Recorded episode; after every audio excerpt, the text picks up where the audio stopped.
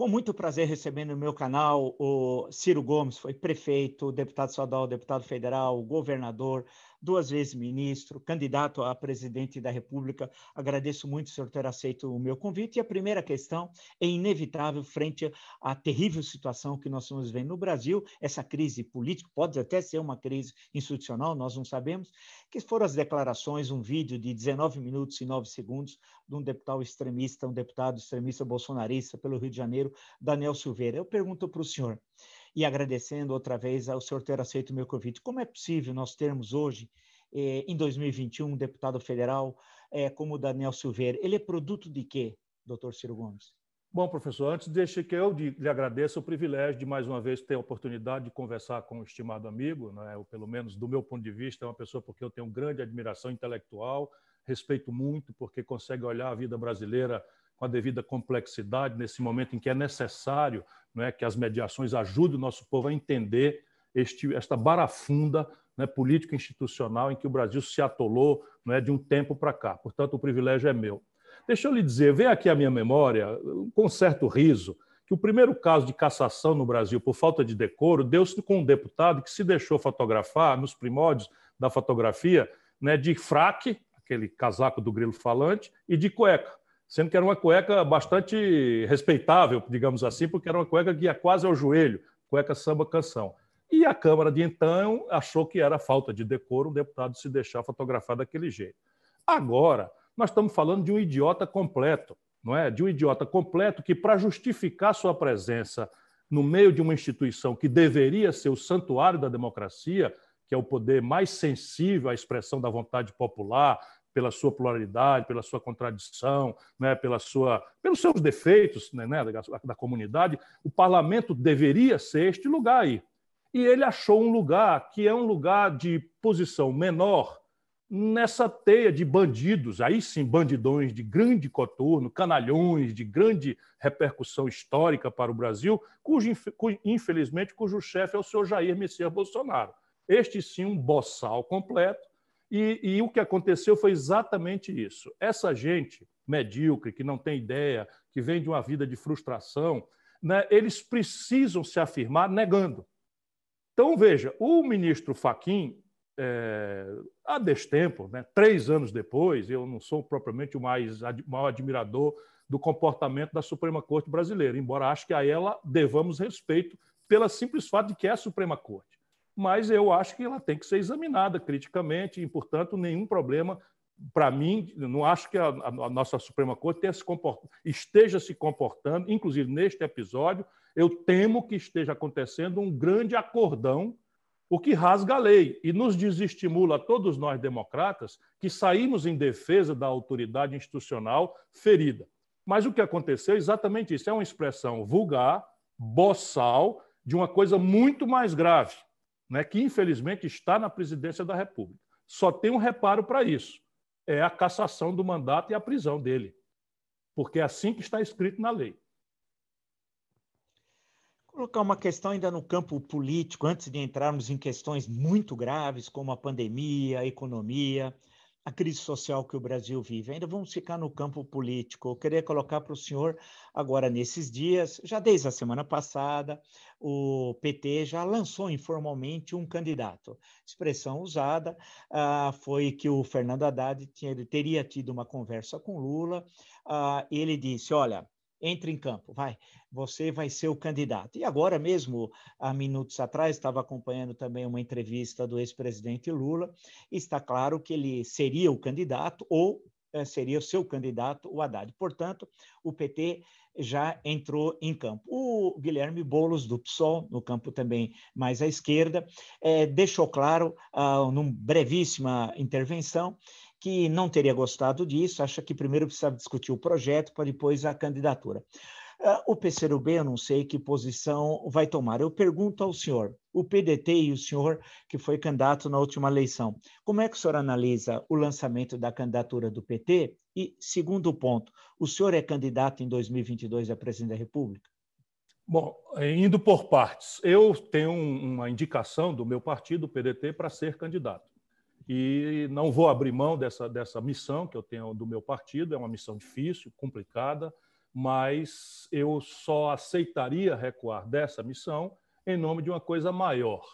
Essa coisa maior necessariamente passa pela definição clara, explícita, co coerente de um projeto nacional de desenvolvimento que sinalize para o futuro do país a partir do momento que nós estamos vivendo hoje. Mais da metade do povo trabalhador na informalidade, o menor poder de compra do salário mínimo vis-à-vis -vis a cesta básica pela volta da caristia pesada nas contas do, do, do, do consumo popular, uma política de preços absolutamente criminosa na Petrobras, que usa o monopólio estatal para transferir renda né, sem concorrência, sem contestação da concorrência, que se fosse privada, e eu sou contra que seja, não é? é mas ela abusa porque não tem quem. A gente tem que comprar a gasolina dela. E nós estamos dolarizando os preços e importando praticamente toda a, a, a, toda a querosene de aviação, boa parte do gás de cozinha. Isso está, enfim, discutir esse conjunto de coisas, como estamos, por que chegamos a tanto. Porque se a gente não tiver clareza de que não foi o nosso povo que mudou de posição. Quem, quem mudou radicalmente a condição do Brasil foi o PT. Lamentavelmente, eles não querem fazer essa reflexão. Portanto, sem essa discussão, e não é para dar chicotadas, para fazer a catarse, para punir, fazer as punições, é, as penas é, do, do, dos pecados, não é para isso, não. É para a gente se reconciliar com o povo, professor. Porque o povo brasileiro está muito aborrecido com razão, porque foi levado à crença, nos primeiros momentos do PT, pela expansão do crédito, pela melhoria do poder de compra do salário mínimo, pela consolidação de políticas sociais compensatórias, especialmente por esses três movimentos, de que a coisa ia. Então, 50 milhões de brasileiros né, ascenderam socialmente. E com o próprio PT, esses 50 milhões de brasileiros foram todos para o breco, para o brejo. Por quê? Porque a crise de 2008 apanhou o PT no governo sem absoluta incapac... com absoluta incapacidade de entender o Brasil. Nós temos 14 anos depois do PT o sistema tributário mais estapafúrdio e perverso e injusto do mundo. Para dizer aqui apenas uma coisa que é central. Portanto, isto é o que importa. Não vai acontecer, professor. Não vai acontecer. Por quê? E é preciso que grandes jornalistas com essa capacidade intelectual que o senhor e poucos têm compreendam isso e tragam a reflexão popular. O, a, a, a Lava Jato, o lavajatismo, introduziu uma loucura na institucionalidade brasileira que foi o fim do financiamento empresarial, em cima de todo o escândalo, e a população queria uma resposta para isso, e aí se introduziu o financiamento público de campanhas com o seguinte critério: bilhão de reais distribuídos aos partidos conforme a proporção de quantos deputados federais esse aquele partido tem. Portanto, a discussão real do país, da economia, da conjuntura, do, da visão de economia política, tudo isso é hoje uma retórica mentirosa, porque por trás de pano, embaixo do, do bastidor, o realismo político é vamos lançar candidato a presidente, todos nós, para fazer bancada e pegar um quinhão dos bilhões de reais de dinheiro público para o financiamento das campanhas. Essa é a razão do PT. Porque se tem, acredite, Vila, se tem, me permita chamá-lo assim, né, se tem um político brasileiro que conhece tudo da alma do povo, esse se chama Luiz Inácio Lula da Silva. Estava cansado de saber que a jogada dele de 2018 daria no Bolsonaro, e que o Brasil se arrebentasse, porque hoje acredito que existe inclusive um componente, não sei se consciente, mas eu falei isso a ele, que ele precisava parar para pensar se ele não estava querendo se vingar do povo brasileiro. Porque eu acho que na cabeça caudilesca dele, né, o povo brasileiro devia ter descido lá em Curitiba e quebrado tudo e trazido ele de volta ao poder, Lula primeiro e único. Como não aconteceu nada disso, ele desenvolveu uma animosidade com o povo brasileiro e acho que ele gostaria que o povo brasileiro pagasse mais caro ainda do que está pagando por não ter ido ali fazer essa, essa coisa. Isso é uma, uma, uma hipótese minha para os psicanalistas analisarem. O prático, entretanto, é que eles vão disputar repetindo o mesmo filme de 2018.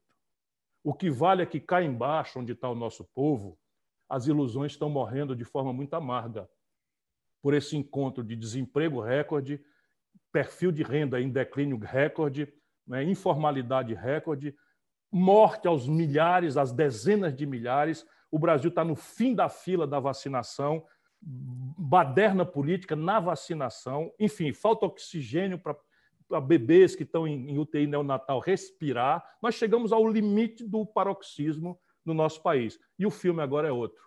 Eu acho que a população brasileira não vai sancionar esse filme de 18, tá? porque nós conhecemos o fim dele. E não foi bom para o Brasil, não está sendo bom para o Brasil. É, deixa eu perguntar uma questão senhor. Eu tive, eu sempre fico conversando, passo o dia também conversando com uma série de, de pessoas e fico ouvindo as suas interpretações. Converso com um, com outro. Um dos últimas pessoas que eu conversei que trabalha com pesquisa política, ele desenhou um cenário de 2022, na opinião dele, que é o seguinte: um, o PT, que pode ser o Lula, ou Haddad, o Haddad guardando lugar para o Lula, não sei, mas ou um ou outro, né? ou Haddad sendo o codinome do Lula, bem, seria o candidato, de candidatos mesmo. O Bolsonaro, caso chegue até lá, a política é surpreendente, pode ser que a crise se agrave muito em 2021 e ele não chegue constitucionalmente lá, tem um processo de impeachment, ele renuncia, não sei que seriam, a princípio, os candidatos que teriam uma base mais sólida. O Bolsonaro, apoiado pela grande parte dos chamados centrão, né, ah, e com a estrutura de Estado ah, ah, jogando a seu favor. O PT, com os governos estaduais, tendo uma grande bancada na Câmara dos Deputados e os recursos milionários do fundo partidário um candidato de centro-direita, que poderia ser alguém do PSDB, por exemplo, o João Dória ou Eduardo Leite, e o senhor que seria o quarto candidato na leitura dessa pessoa que me apresentou. Mas ele lançou a seguinte questão. Disse ele: Ciro Gomes é um candidato forte, já participou de várias eleições, é conhecido pelos eleitores, mas vai se aliar com quem? Ele me perguntou. Com quem? Eu falei, mas eu perguntei para ele, mas com quem? Ele falou, vai ser difícil ele ter aliados nos partidos, tendo em vista as composições para 2022. Então, eu transfiro ao senhor, ah, nesse cenário, com quem o, o senhor e o PDT pretende se alinhar em 2022 e por que dessa aliança? É, o grande problema de político, professor, é que muitas vezes confunde observação da realidade com wishful thinking, que é a expressão americana, quer dizer, você confunde o real com aquilo que você deseja que aconteça. Então, deixa eu lhe dizer, a leitura política brasileira hoje está completamente equivocada, porque ela está com muita pressa. Ela não está entendendo o que está acontecendo de verdade aqui embaixo. Então, deixa eu lhe dizer, 74 dias atrás, apenas 74 dias atrás, o povo brasileiro foi em massa, embora com abstenção muito alta, às urnas. E dali saíram algumas ilações, leituras concretas em cima do movimento do povo. É? isso, isso é que é o povo andando, não é análise, é coisa prática. O PT, pela primeira vez na sua história, perdeu as eleições em todas as capitais do Brasil e foi varrido das grandes cidades cidades, capitais e grandes cidades, nas quais o voto tem um componente ideológico que tende a indicar um pouco as tendências dominantes na opinião pública e se irradia para o grande interior do Brasil com certo tempo. Basta que lembre-se né, que em 2016 o Haddad perdeu as eleições em todas as urnas em São Paulo, disputando a reeleição. Todas as urnas, tirou 16% dos votos.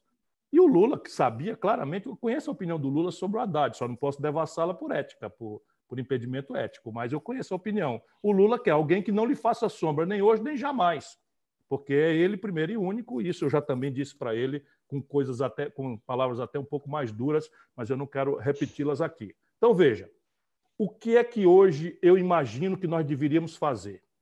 Organizar aquilo que adjetivamente se, se chama adjetivamente, porque no Brasil existe uma imensa fraude a partir do próprio comportamento do PT, do lulopetismo, que é aquilo que nós convencionamos faz, falar em centro-esquerda. Se tivermos tempo, eu posso esmiuçar isso na sociologia brasileira verdadeira. Né? Mas o que é hoje isto? Não PT, que eu considero o antipetismo ainda a força dominante na vida brasileira, e eu tenho pesquisas também. A gente, por exemplo, faz pesquisas claramente perguntando para 2022 você acha que o Brasil devia dar ao Bolsonaro a continuidade? Já é apenas 30% que diz isso. O problema é que os outros 70% estão muito fraturados. Eu volto à reflexão. Você acha que deveria voltar ao PT? 10%.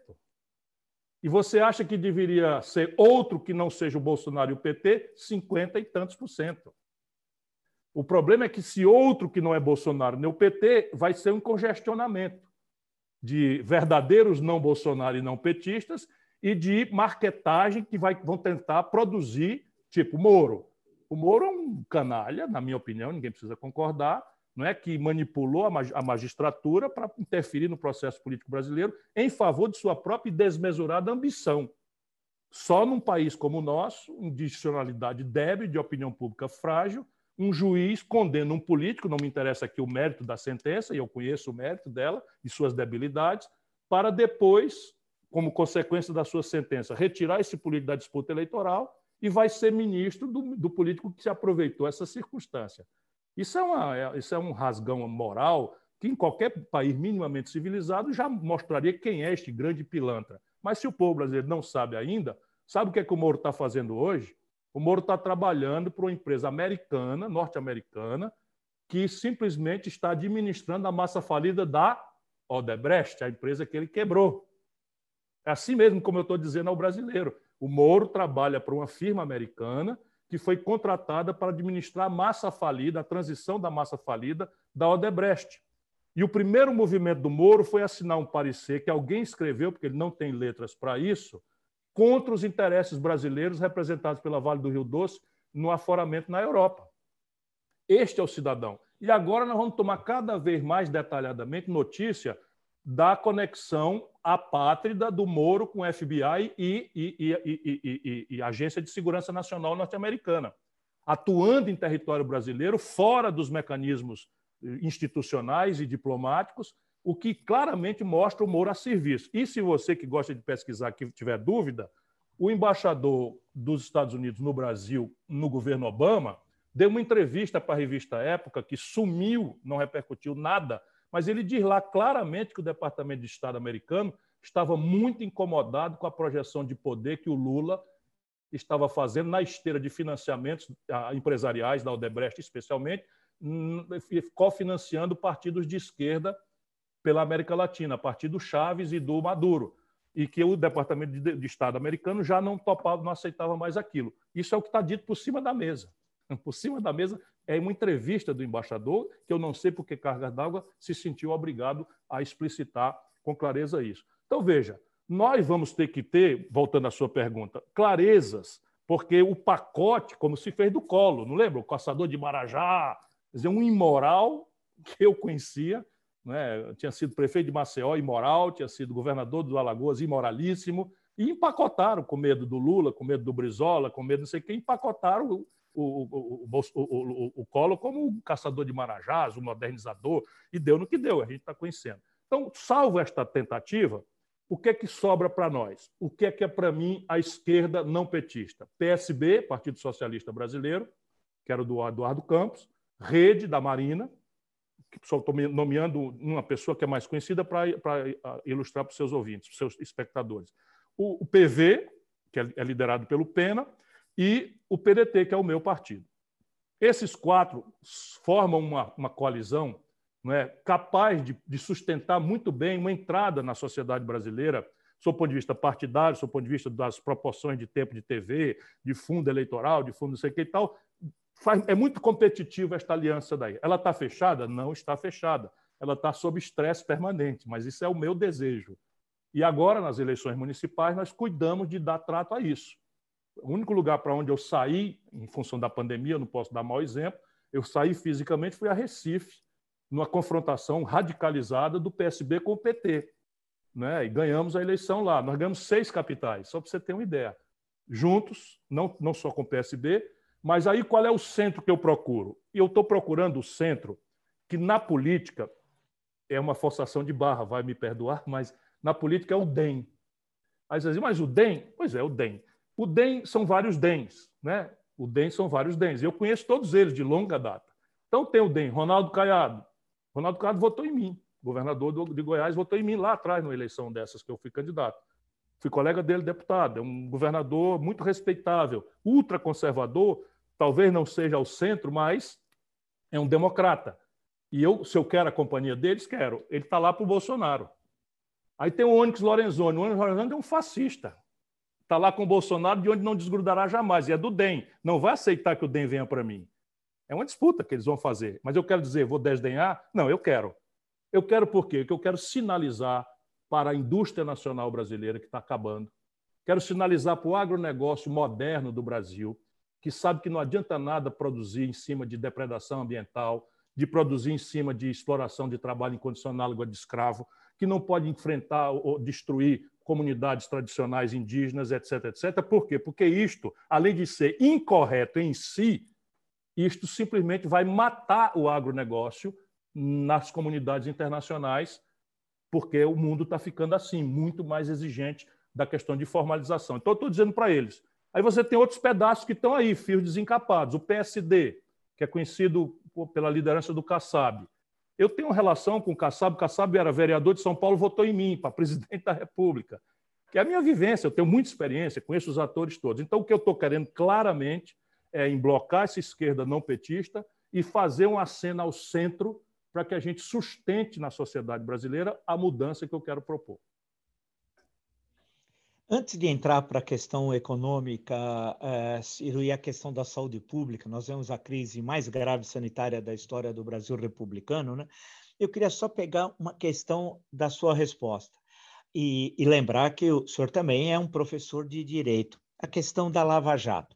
O senhor fez referência à, à ação do juiz Sérgio Moro e depois ele ter ah, tendo um benefício, tendo em vista que a, sua, a condenação do Lula impediu que ele fosse candidato e, e, que disputasse com o Bolsonaro, e ele foi ministro da Justiça até abril do ano passado do governo Bolsonaro.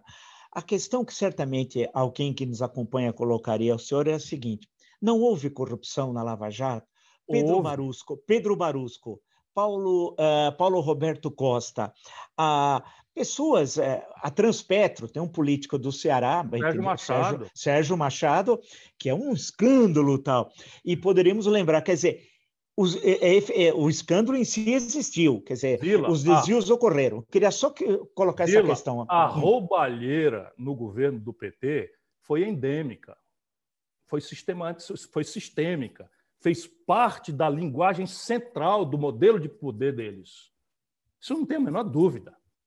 Quando eu condeno o comportamento do Sérgio Moro, é porque ele sabe o que, que ele fez. Nós vamos ver isso já já. Mas quem tiver a paciência, vai no Google e levanta as minhas opiniões há três, quatro anos atrás, em que eu dizia que ele estava semeando nulidades, que é o velho professor de direito.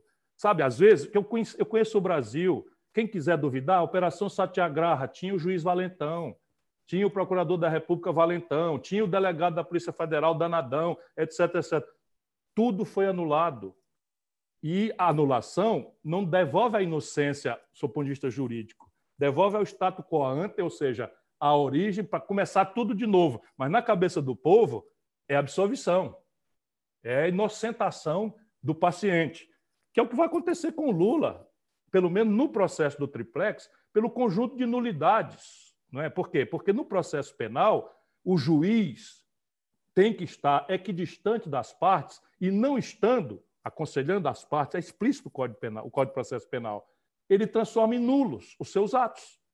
Então, veja, todas as gravações que mostram o, o, o, o Moro como verdadeiro chefe dessa gangue de jovens procuradores, todos meio fascistas e tal, e eu tenho notícia de, de tortura.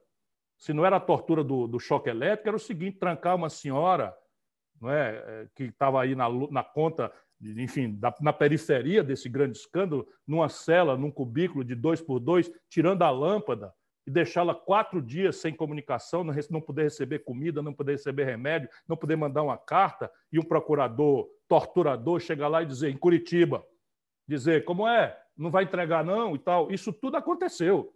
E eu, minha consciência jurídica tem nojo disso. Então, veja, corrupção do governo Lula foi sistêmica.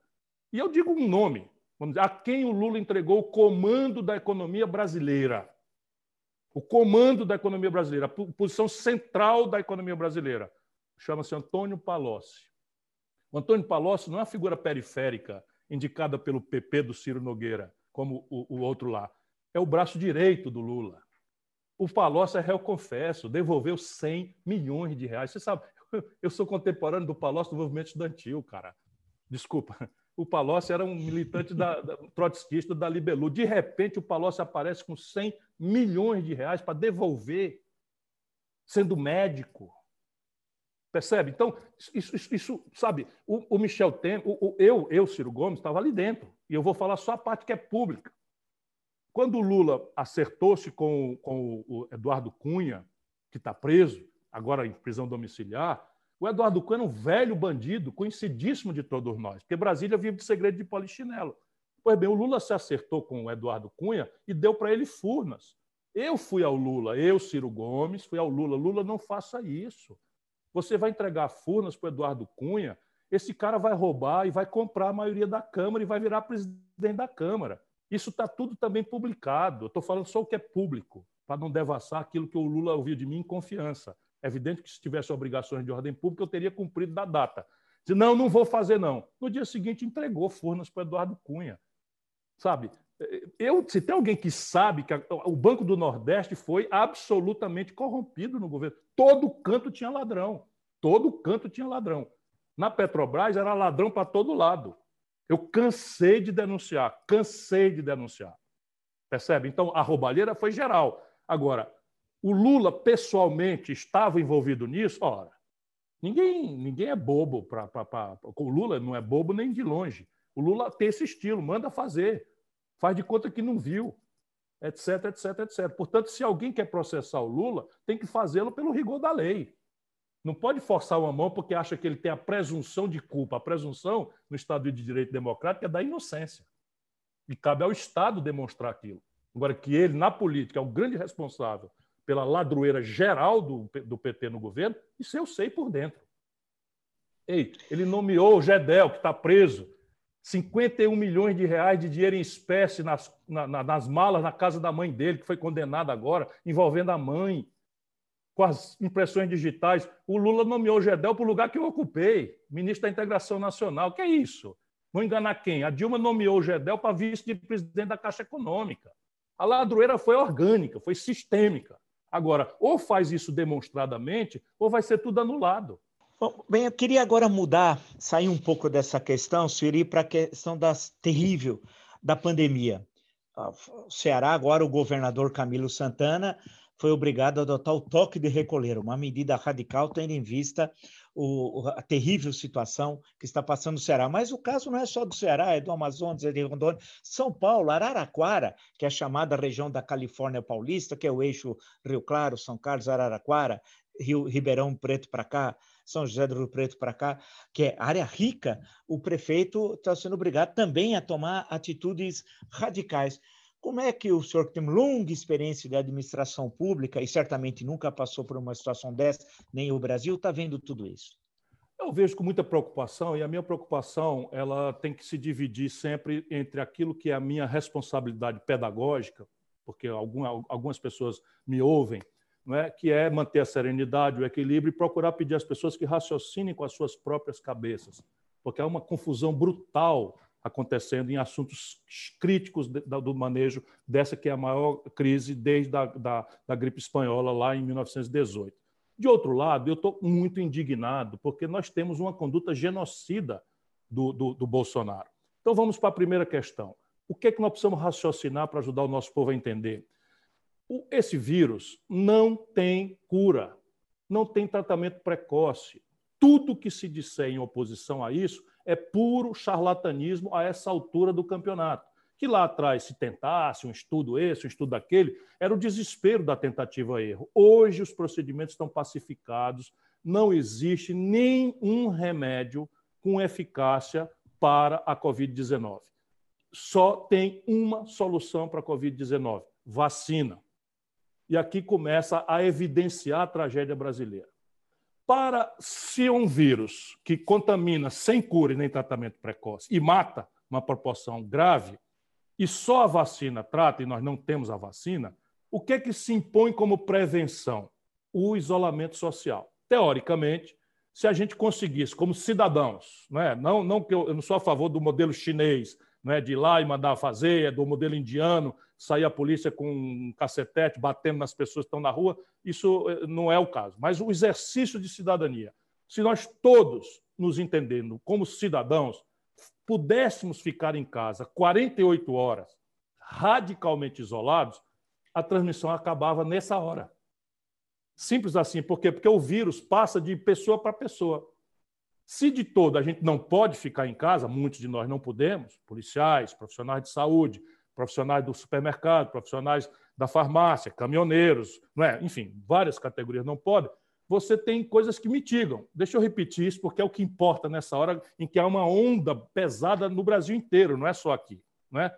é usar máscara e fazer o distanciamento social mínimo, duas, dois, dois metros, e isso chega a ser cruel a gente recomendar isso para um povo que vai entupido dentro de ônibus de trem nas periferias do Brasil, enfim, mas é o que tem que ser feito, e álcool em gel quando puder, ou sabão para quem não puder o álcool em gel. O que, que acontece? Nós não somos uma cidadania bem treinada. Pelo contrário, nós, temos, nós somos muito vulneráveis a determinadas distorções. De maneira que o exemplo de cima é a coisa mais pedagógica. E aí, veja, este fim de semana, Vila, eu gosto mais do exemplo do que do discurso. Esse fim de semana eu vi uma propaganda do governo federal dizendo que o Joãozinho e a Maria iam voltar para a escola, mas que era preciso tomar cuidado para fazer isso tudo que eu já falei, usar máscara, o distanciamento, não pode trocar o material, propagandazinha muito bobinha, mas o Ministério da Educação assina, governo não sei das quantas, Bolsonaro. E quando acaba o intervalo onde sai essa propaganda, entra a notícia do Bolsonaro aglomerando, sem máscara, dezenas de imbecis nas praias de Santa Catarina. Olha, para eu chamar uma fração do meu povo de imbecil, é porque estou no limite, realmente.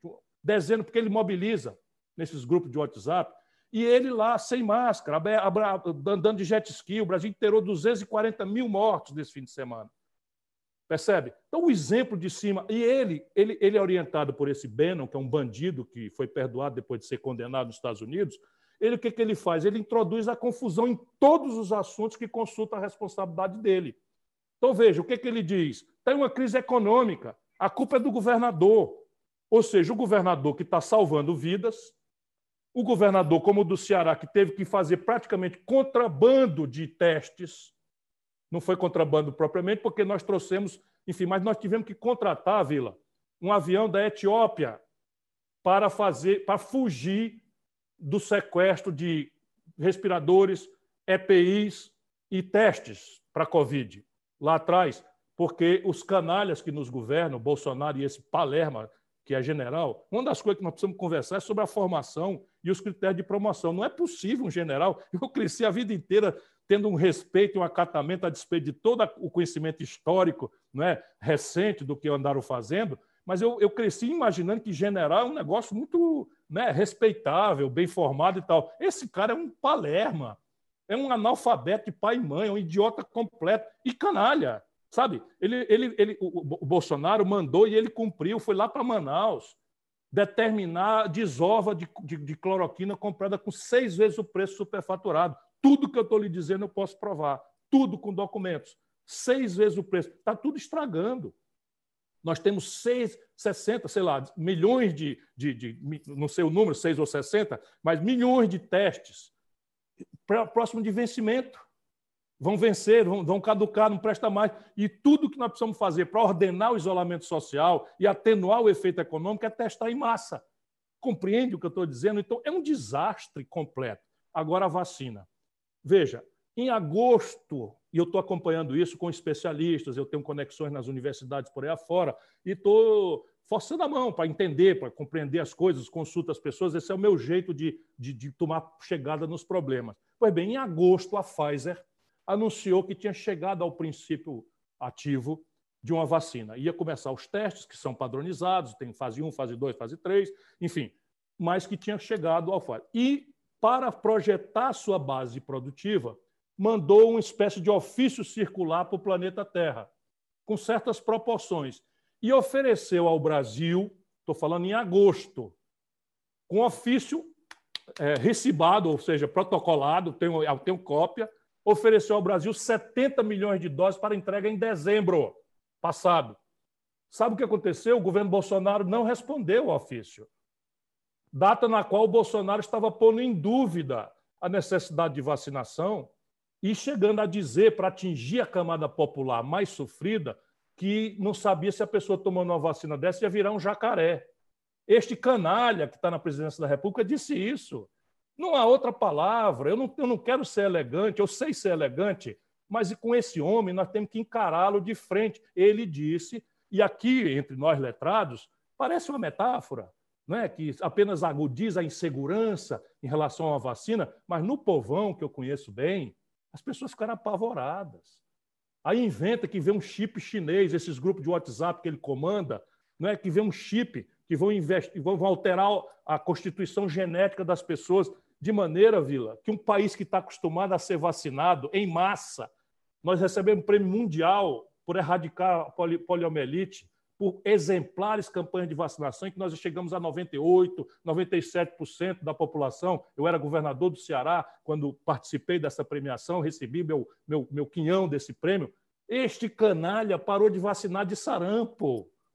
Voltou o sarampo epidemicamente, e agora, na pandemia, nós vamos simplesmente garantido ser o segundo lugar do mundo em mortandade. O segundo lugar do mundo. A Índia está chegando, mas nós aceleramos. Faz 29 dias hoje, Vila. 29 dias hoje. A elite brasileira não pode andar anestesiada do jeito que anda. 29 dias que morrem mais de mil pessoas em média por dia no Brasil. 29 dias a média está acima de mil pessoas. E, e vamos fazer o quê?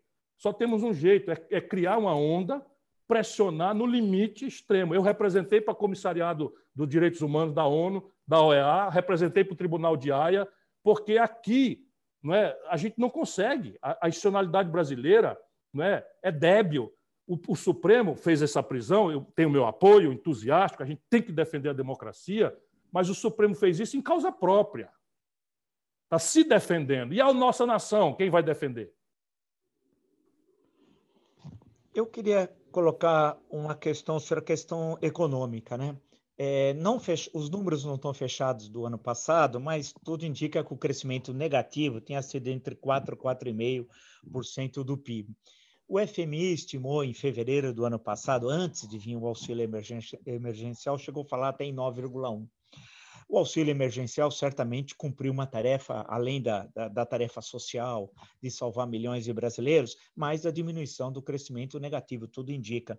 Esse, aí muitos acreditavam que a recuperação, o governo dizia, seria em V agora, eh, em 2021. O primeiro trimestre, pelas informações que os analistas econômicos eh, passam e os que conversam comigo, falam que vai ser um crescimento negativo no primeiro trimestre. Exceção. Então, algo em torno de menos 0,5. E já estão dizendo que é provável que no segundo trimestre também não haverá crescimento positivo. Em suma, poderemos ter um 2021 é, muito difícil. Eu coloco para o senhor, olhando também 21, 22, como sair dessa?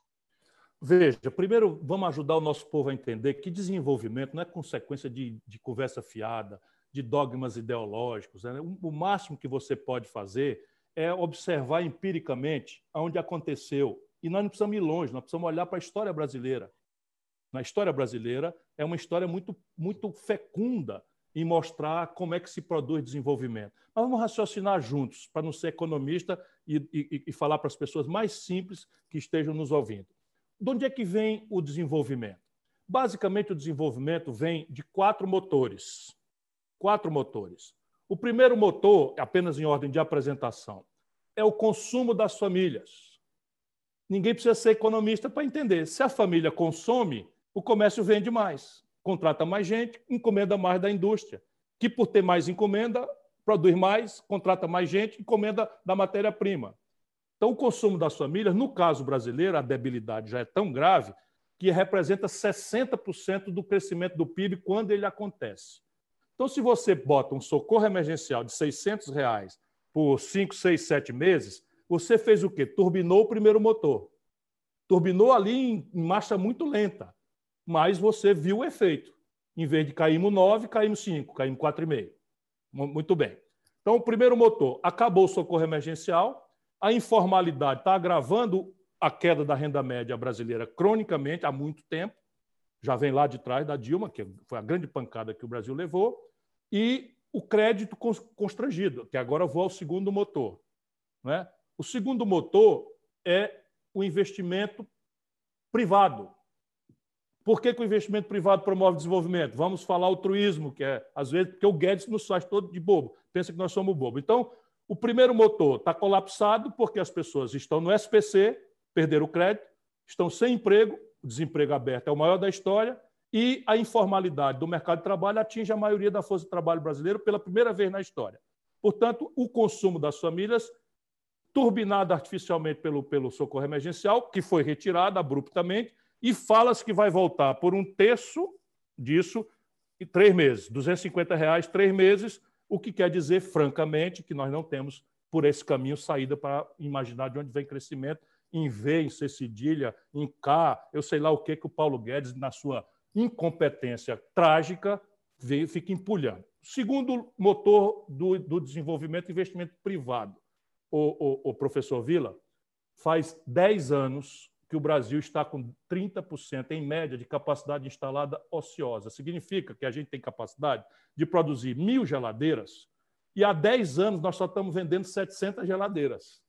Você acha que alguém vai investir para criar uma nova fábrica de geladeiras se aquela que tem capacidade de produzir mil há 10 anos só vende 700? Por que, que mandou a Ford embora?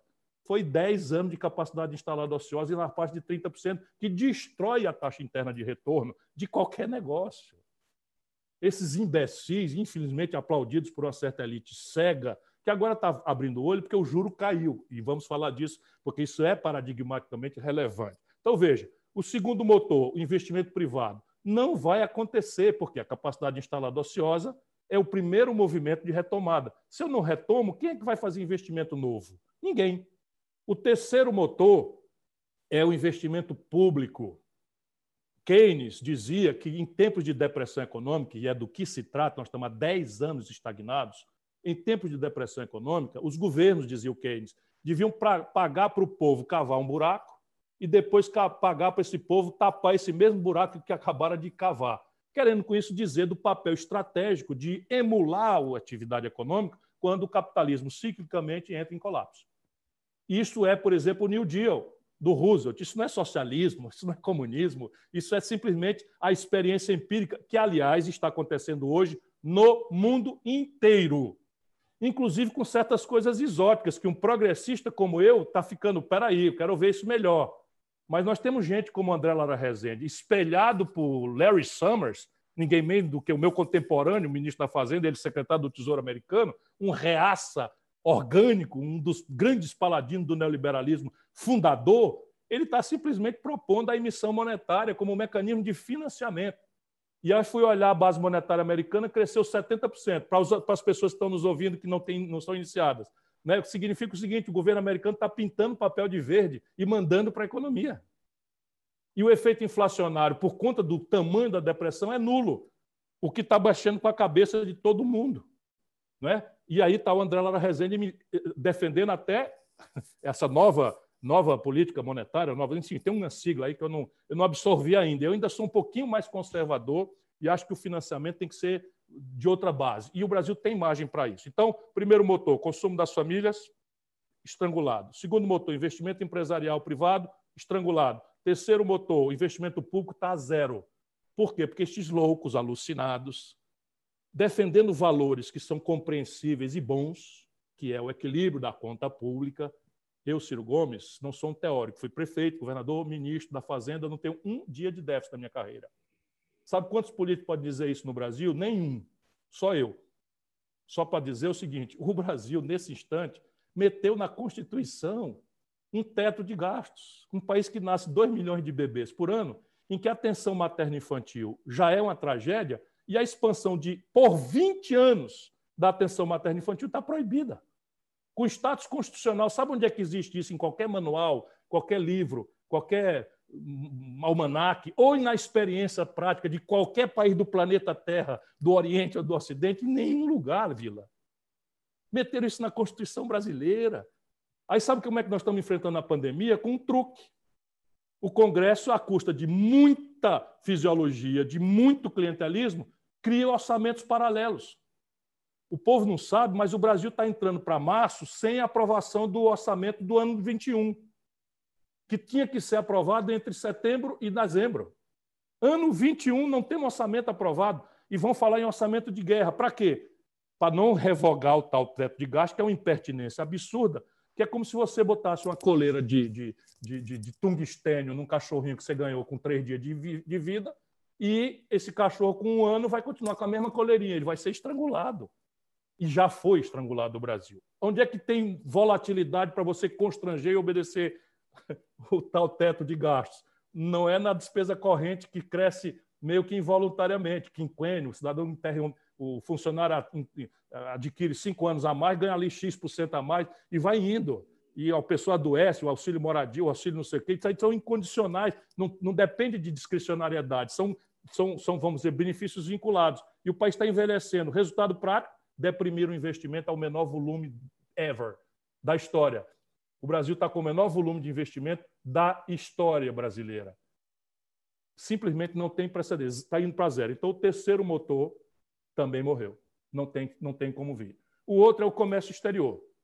Aqui nós temos né, uma, uma variável que o câmbio está favorável, mas as, os outros fatores, a desnacionalização do aparato produtivo brasileiro, inclusive e especialmente no agronegócio, mas na indústria, isso é trágico, faz com que, com um câmbio extremamente favorável à exportação, a indústria brasileira tenha experimentado no ano 2021 o pior volume de exportação desde que se levanta esse índice há 47 anos. Olha, olha o superlativo do meu argumento. Isso não é razoável que as pessoas desconheçam isso. Eu estou dizendo, com base em dados oficiais da Confederação Nacional da Indústria, que com o câmbio a 5,40, extremamente favorável para o exportador, a indústria brasileira exportou o pior volume desde 1974, 47 anos atrás, quando se criou esse índice. De onde é que vem crescimento, Paulo Guedes? O desenvolvimento vem da onde? Vem de quê? Aí tem uma grande picaretagem. Qual é a picaretagem? O investimento direto estrangeiro. Quem é que vem investir no Brasil se a Ford foi embora?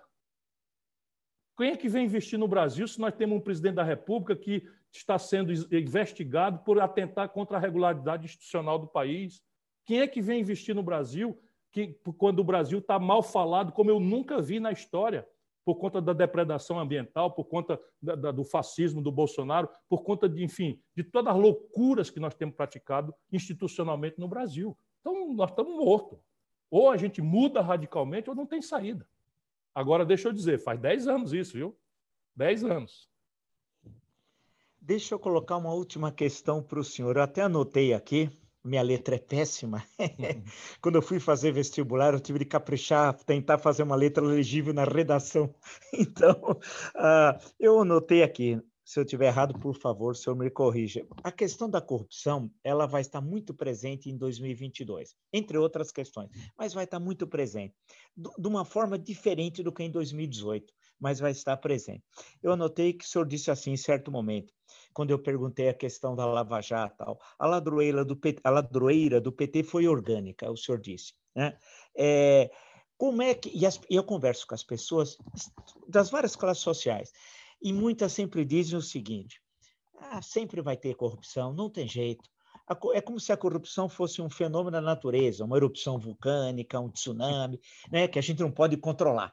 Né? Eles sempre falam, o senhor eleito presidente da República, no dia 1 de janeiro de 2023, assume a presidência. Como é que o senhor vai colocar em prática o combate à corrupção, que parece, segundo essa leitura do senso comum, uhum. algo endêmico no Brasil? É, nós precisamos ajudar o senso comum a entender que essa inteligência está perto da verdade, mas não achou a verdade toda. É verdade que a corrupção é uma inerência da obra humana. Isto é verdade. Não é no Brasil, é no mundo.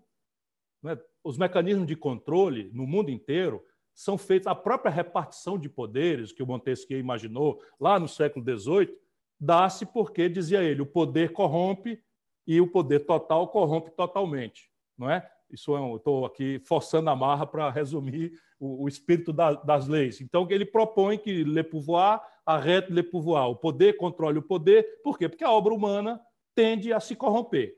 É, é frágil, é, de, é débil.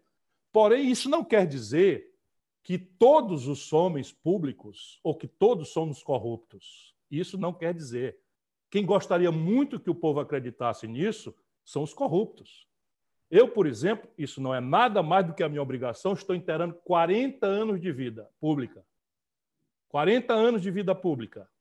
Se você quiser, por exemplo, que eu lhe dê os ticket de passagem, quando eu era deputado estadual com 25 anos, eu os mantenho guardados. Eu não fui morar no palácio quando fui governador. Eu não aceitei receber pensões vitalícias de ex-prefeito, ex-governador, ex-deputado. Não aceitei receber. Não estou fazendo pedagogia para ninguém, porque eu sou tão é, agressivo, denuncio tantas mazelas do Brasil, que eu não posso dar mau exemplo. Sabe, eu nunca quis ter uma TV. Olha, eu tive no comando da economia do Brasil, o presidente Itamar me adorava, o Fernando Henrique me adorava, enfim, o Lula me adorava. Eu podia ter pedido um canal de televisão, como todo coronel do Brasil e do Nordeste tem. Eu não tenho tele, não tenho, não tenho, não tenho rádio. Sabe, meu pai morreu, eu recebi uma terra, passei para frente, porque eu não quero nada. Meu, minha vida pública enfim, é, uma, é a minha vocação, eu me realizo nela. Eu estou dizendo isso porque é assim que eu vou enfrentar a corrupção se eu tiver a aventura de servir ao Brasil como presidente. Eu vou dizer para todo mundo: olha, a corrupção vai acontecer. Vai acontecer porque ela é uma inerência da debilidade, da fraqueza humana, e, portanto, ela vai acontecer. Então, ninguém vai me pegar na contramão né, de um discurso moralista, como foi o PT, para depois vir. E, e, o discurso do, do, do, do pecador, todo mundo perdoa a contradição do pecador, mas a contradição do pregador, essa ninguém desculpa. O que aconteceu com o PT? Todo mundo era ladrão, todo mundo era corrupto. Eu me lembro bem da, da, do PT juvenil, eu vi o PT nascendo. E vai para o poder e faz exatamente igual que o PSDB fazia, e, e, enfim, e faz até de forma muito vulgar. O mensalão é de uma vulgaridade absoluta. E foi operado por alguém do PSDB, que o Zé Disseu, na loucura dele, vendo o Brasil como São Paulo, achava que o outro lado da política era o PSDB, então se ele pegasse o operador da putaria, ou desculpe, da corrupção, da ladroeira do PSDB, era o crime perfeito, porque o outro lado não ia denunciar o que tinha feito. Só que ele não contava que o AS queria destruir o Serra, pronto, deu-se o mensalão e todo o escândalo de Marcos Valério e coisa que tal que a gente conhece. Enfim, e eu perto, vendo tudo isso, já estou. Então, o que, é que eu vou dizer para as pessoas? A corrupção vai acontecer, mas o meu governo vai ser como eu fui quando fui governador quando havia uma suspeição genérica, ah, o Vila é desonesto, eu digo para os meus auxiliares, bola para frente, esquece, se quiser processa, mas não é uma questão de ordem pública. Porém, se acontecer uma denúncia específica, o suspeito vai pedir para se afastar preventivamente e vai pedir preferência na apuração. Se for, e vai ser feita uma apuração estrutural dentro da administração, e vai se definir se tem ali indícios reais de culpabilidade ou não. Se não tiver, volta desagravado. Se tiver, problema daí para frente com o delegado de polícia. Isso é a única coisa que eu posso prometer, porque eu já fiz assim. Então, no meu governo, eu fiz uma brincadeira absurda. Né? Eu disse: olha, aqui nesse governo, só quem está autorizado a roubar sou eu. Aí todo mundo assustado, eu disse: como eu não vou roubar, não rouba ninguém. Brincando, mas falando duro. Então, vai ser assim: se alguém for levantado suspeito, vai se afastar e afastado vai ser feita uma apuração com grande aparência, grande visibilidade, porque é o exemplo que resolve. Só o exemplo resolve, o resto é conversa fiada. É, agradeço muito o senhor ter aceito o meu convite. É a terceira vez que nós estamos conversando. A primeira foi aqui, antes da pandemia, em um outro momento. Ah, mas é interessante ver ah, como é que o processo analítico também vai mudando. Foi lá em 2019. Conversamos em 2020 sobre o livro do senhor, Projeto Nacional, Um Dever de Esperança. E agora, nessa situação que acho que ninguém imaginaria, eu, eu confesso que eu não imaginaria que o Brasil chegaria a uma situação como é que nós estamos vivendo, né? Então, agradeço muito e já de antemão já deixo um convite para uma outra oportunidade que eu espero que seja numa situação muito melhor do que essa que nós estamos vivendo. Muito obrigado. Muito, muito obrigado a você, professor. Muito obrigado a todos os que nos acompanharam. E assim, o Brasil está no pior momento da sua história moderna, mas eu tenho segurança de que a gente pode virar esse jogo. Segurança mesmo. Não será com conversa fiada, mas o Brasil tem base física, humana, e conceitual para mudar esse jogo.